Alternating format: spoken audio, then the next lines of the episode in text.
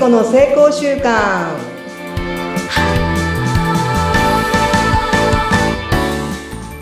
はい皆さんこんにちは健康習慣コーチの加藤聖子と申します今週もどうぞよろしくお願いしますはい、よろしくお願いいたします。お相手はフリーアナウンサーの宇波育代です。今週もよろしくお願いいたします。お願いします先週はなんだかもう恥ずかしいお話たくさん差し上げました。もうリアル悩み相談でしたよね。で も本当にうんなんかその、あうんでもよかったよよかったかな。私にとってもよかったと思いました。やっぱり、あ、そっか。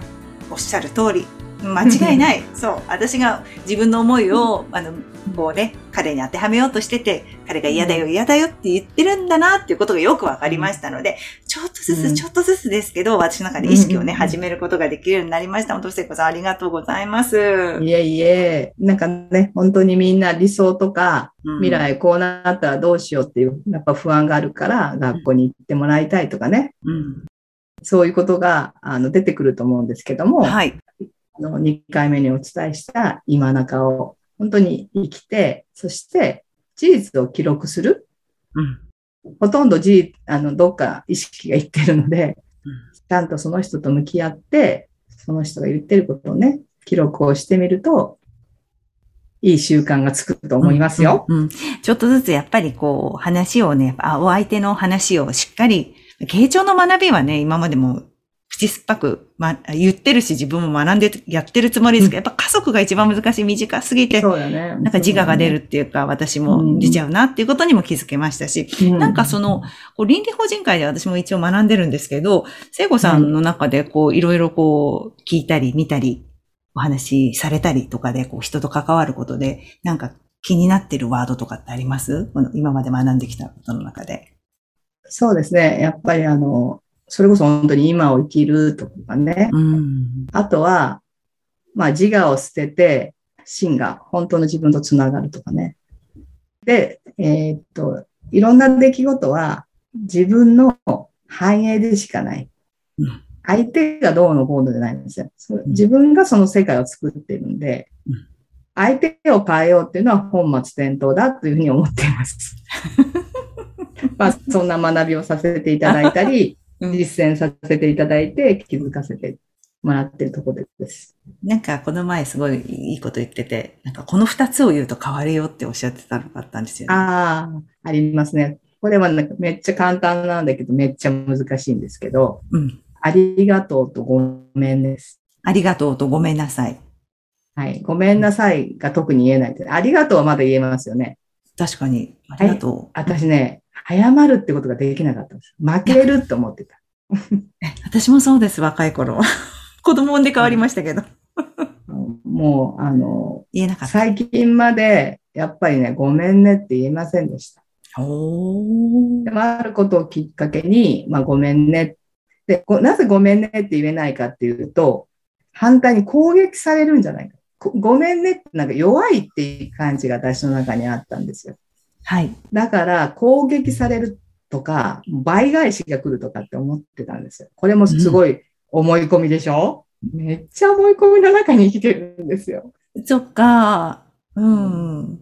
そして、でも、まあ、謝るって決めて謝ったらね、えっ、と、反対に、その気持ちわかるよって言ってくださったり、おい。互いに元気でいようねとかね、うんうんそんなん言わんでもええよとかね、あの、攻撃されなかったんですよ。ん。なんかこのごめんねとありがとうって武道でも使えて、人のそういうなんかね、あの、気を動かすんですって。そしたら、コロッと相手が負けるっていうか、こう、倒れるっていうのが、その、ごめんねとありがとうにつながるって教えてもらったんですけど、へえ。相手の力が抜けるみたいな感じ。あ、ああ、なるほど。確かに、うんなんかこう、いや、言った方がいいのかな、謝った方がいいのかなって思ってて、言えない、いや、でもちょっとってこう、引っ込んで言えなかったりしたけど、でも言ってみたらなんかそれからなもっと仲良くなれたとか、そうそうそうそう。関係が深ままったっていうケース確かにありました。なんだ、これ全然怖いことじゃなかったんだって気づけたことが過去ありました？ね、だから、ごめんねってありがとうっていうのは、あうんのもっともっと言った方がいいの、いいんだなと。だってごめんねとありがとうが言えたら、ほとんどのものが解決するような気がしませんか？確かに。確かに。戦争もなくなりそうな気がするの、私。このごめんねとありがとうって、すごい力があるなって。確かに。はい。いやーちょっと意識して、今回もね、意識して、ちょっと取り入れていきたいなというふうに思います。はい、ぜひはい。取り入れてほしいなと思います。はい。さて、えー、今月というかずっとね、お話していただいているのが、不安と恐怖から抜け出すための3つの方法で、はい。最初は今、まさに中今を生きるっていうキーワード。で、2回目が事実を、その起きたままの事実を記録しておくっていうことでしたよね。はい。今日は？今日は時間を計るっていうことをお伝えしようと思っています。うんそれはどういうことかというと、なんかこう、新しいことをやるとかさ、始めるときに、あ、めんどくさいとかさ、えーすごい時間がかかるんじゃないかとかさ、なんか不安になったり、この、このことをするのにどんだけの時間がいるんだとかってうん不安になったりすることあるじゃないですか。はい。で、あの、私は、それでだいぶの時間を使って考えて悩んでました。でも、時間を計る、本当にそうなのかって、これも事実を見る一つの方法なんですけど、本当にそうなのかっていうために、時間を計るようにしたんですよ。うーん。記録したんだ、時間を。はい。で、一つ、まあ事例なんですけども、母親に毎日電話をかけるっていうのが去年の今頃ですね、6月の13日から始めたんですね。はい。で、その前に、始める前に何日も考えましたよ。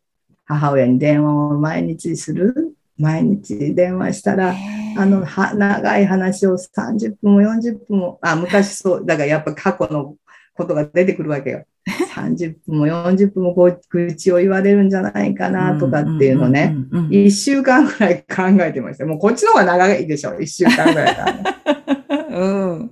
えー、じゃあ、実際に電話してみようって思って電話をしたんですよ。はい。そしてき、今いいですよ。携帯って時間が出るから、はい。喋って、切り、切って、記録を見たら、30秒だったんです。おー、今そんな感じ。え、でも毎日電話してるんですか？お母さんに。そうですよ。毎日今電話する。えー、素敵な習慣。はい。30秒っていう事実が分かった途端に、うんどれだけ私は幻想の中にいて、うん想像の世界にいて、この時間を無駄にしていたんだって思ったんですよ。なるほど。そんなもんなんですね。そしたら、そうなんです。そしたら、ら30秒で、うん。まあ、もう耳も遠いので、昔みたいに、うんあの、ああだこうだって言えないことも事実分かったし、うん。うん。まあ、生存確認ができるし、うん。あとは、その、ありがとうって言ってくれるんですよ、毎朝。えー。電話をかけてくる。これがまた、あの、さね、あの、さっき言った、ありがとうは人の心を緩めてくれるって。うん朝からありがとう言われて、私もありがとうってうんうん。言うじゃないですか。うんうんなんかもうそれだけで朝からもう気持ちがいい。確かにそうですよね。しかもお母さんですしね。うん。そう。で、そんなことさ、言ったことがなくって、特に私、母親にいじめられたから、あ、そその、お前はつまらないとか、お前はダメだ。お前は、あの、なんか生きてる意味ないみたいなことを言われて、う。育ったから、うん。自分にまあ自信がなかったんですよ。うん。なんかその自信がない自分の裏返しで強く見せたり、うん、もっとうん学ばなきゃ、もっと何かしなきゃっていう、それこそ追い立てるよ、られるように生きてきたんですようん。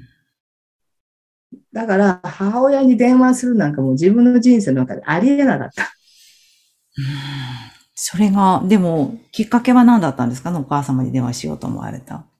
なんか毎日何かやってみようっていうふうに思って、そのまあ実践の一つとし実践のて、一つが。うん特に母との関係が悪いから、その改善のために電話するようになったんです。うんうんそしたらまあ朝からそういうふうにありが、だからそれは想像とも全然事実って違うっていうことも分かったんですよ。想像と全然事実が違う。だから時間を計ったりすることは本当に事実を見るっていう習慣になるし、不安や恐怖から抜け出せる。確かにそうですね。やってみて分かったことですね。そうなんだから自分がそうやってやったから分かったんで、皆さんにもお伝えしたいなとああ、いいですね。時間を計る。でもすごい、すごい。うん、そう。そして他のなんか靴を、裏を磨くとかね、お風呂、あ、ごめんなさい、トイレの便器を素手で洗うっていうのを毎日今もやってるんですけど、その時にも気づいたのね。はいもう私、やっぱりちょっと汚れるじゃないですか。あの、縁にその。水垢がついたりって言ったら掃除をしてたんですよ。そしたらなかなか落ちないんですよ。で時間を計ったらそっちの方がすんごい時間かかるわけ。うん。貯めてやると時間がかかる。だけど、毎日やると、本当にちょっと何分間でできるんです。だっていつも綺麗だから。うん。うん。うん。ね？これも成功の秘訣ですね。時間の、毎日ちょっとずつやることで時間を短縮できるとかねうん。貯めてやると、もう倍以上の時間がかかる。で、力もいるうん。だから、毎日ちょっとずつだけど、ちょっとのことを積み重ねていることが成功の秘訣だっていうことに気づいたんです。うーん。すごい。うわーいろいろとこの成功の秘訣がね、あちこちに散りばめられてるトークになってますね。はい。で、おまけがさうん、その母親に電話をしてるじゃない、はいそれを妹たちの LINE に毎日その報告をするんですよ。あ、姉妹ラインがあるんですね。姉妹 LINE があって、まあ私11人兄弟だから、そうなんですか？7, その7人か8人のまあ LINE があるわけ。まあ 兄も入ったりしてね、弟も。でそこの LINE に毎日報告して、おこうだったよって、今日はこうだったよって。変化があるとか変化を教えてくれるので、うんこういう変化がありましたとかのを送ると、そしたらまた妹たちが LINE でありがとう、ありがとう、ありがとう、ありがとう、ありがとうってなるわけ。それはもうありがとうの、もうなんていうか連鎖うんえだっておか、お母さんにお電話してるのは聖子さんだけだから、はい、そうはい。やって、って言ったら、き兄弟たちも電話しなくてもお母さん元気なんだとか、こういうこと話したんだってわかるんですもんね。そう。だかなんかあ、ありがとうの連鎖が、そう、兄弟多い分さ、たくさんありがとうがもらえるわけよ。LINE に。うん。これは本当に、なんかこれも考えてなかったんですよ。想像もしてなかったことだけど、はい。こういう事実が起こるんだ。うん、うん、うん。付加価値っていうか、なんかね、枝葉にいっぱい、こう、なんかいろんなものがギフトとしてね、うんいただけてるなって感じてます。いやー、素敵です。すごい素敵な話。うん、私もちょっと真似したいなと思ったけど、なんか、兄弟いっぱいいないけど。けど、けど、けど、けど、あ、あまだけど言っちゃった。けど言っちゃったよ、ほらほら。あそういう、うん、やってみるって決めたらやるってことですあ、そっか。言い訳なし。言い訳はしない。癖が出ますね、本当にね。怖いわ。そうすると、けどがついたらやらないから、うんやらなかったらやっぱ変わらないんですよ。どんなことでもいいから、やる。本当に、量が質を、量がするって言葉があるんですけど、うん、うん。量をたくさんやると質が変化するんですよ。でもやらなかったらもう絶対にゼロはゼロじゃない？はい。でも0.1足して0.11、0.1ってなったら1に絶対なるじゃん、いつか。そうですね。そうですね。うん。うんだから私も300何、今何、70何日かな？うん続けてるんですけど、私はこれを母が死ぬまでやろうと決めてるから、それで決めるとやっぱり、やるじゃん、人間は。うん、うん、うん。まず決める。うん決める。まあ、そういうことが成功の秘訣だし、はい。成功習慣ってそんなに難しいことじゃなくって、本当の絶対にできることを毎日やること。うん、うん、うん。これがその宇宙のリズムに乗る、この、この私のリズムじゃないです。この大きな宇宙の流れですよね。うんその乗る秘訣なんです。うんそしたら、体の力が抜けて、まあ、風に乗るとかね、フローに乗るとか言うんですけど、楽ちんで、あなたの見たい未来に行けます。わ、すごい。出ました。出ました。出ました。